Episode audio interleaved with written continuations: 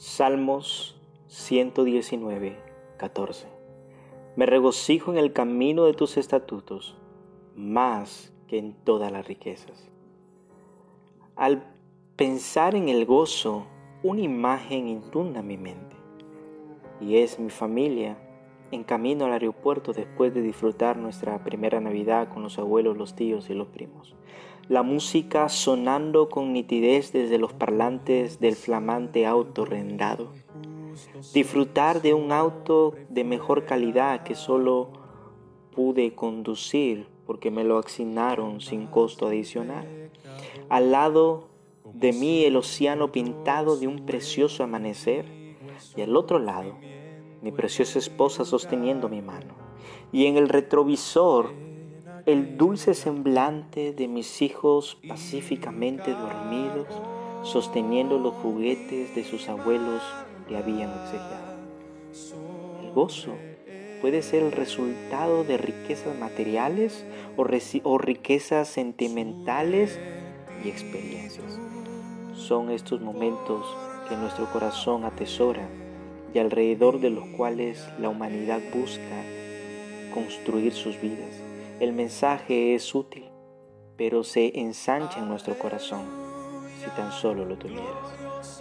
Con el trasfondo, un hombre no era extraño a las riquezas y a sus gozos, nos da su consejo inspirado y autoritario, ya que es la palabra de Dios. En el mundo, Dice que hay varias circunstancias que trae gozo, por ejemplo, la victoria de David, que experimentó el gozo al derrotar al gigante Goliat, primera de Samuel 17. El poder, David salió triunfante en batallas épicas. La sensualidad y la compañía, David tuvo concubinas y esposas, segunda de Samuel 23. Los hijos exitosos, su hijo fue el gran rey Salomón y muchos más. Por, pero el impotente rey David, quien experimentó gozo y riqueza, que no podemos imaginar, nos muestra en los versículos 14, 72 y 127 y otros que todos estos deleites no se pueden comparar con el deleite del caminar en los testimonios de Dios.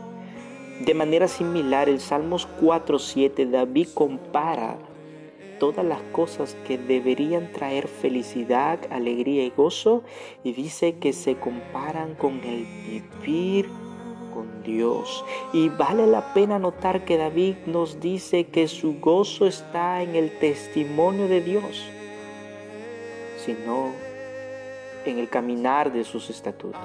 Esto no es una idea o una intención, es una realidad que David experimentó y ahora nos exhorta a entender el crecer en santidad, en el conocimiento, en la intimidad con Dios. Trae más gozo que cualquier sustituto que en el mundo ofrece. Como dijo Calvino, tal como la riqueza atrae así los corazones de la humanidad, así me he deleitado de manera exquisita más en el progreso que hago en la doctrina de la piedad y si abundase en todo tipo de riqueza. Hay muchos que buscan enmarcar el gozo de nuestra vida.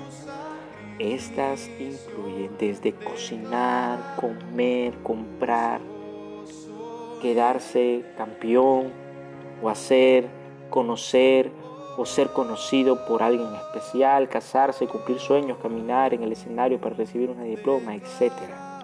Pero sin embargo, el texto dice que el gozo real viene solamente del caminar, crecer y conocer a Cristo. Amén.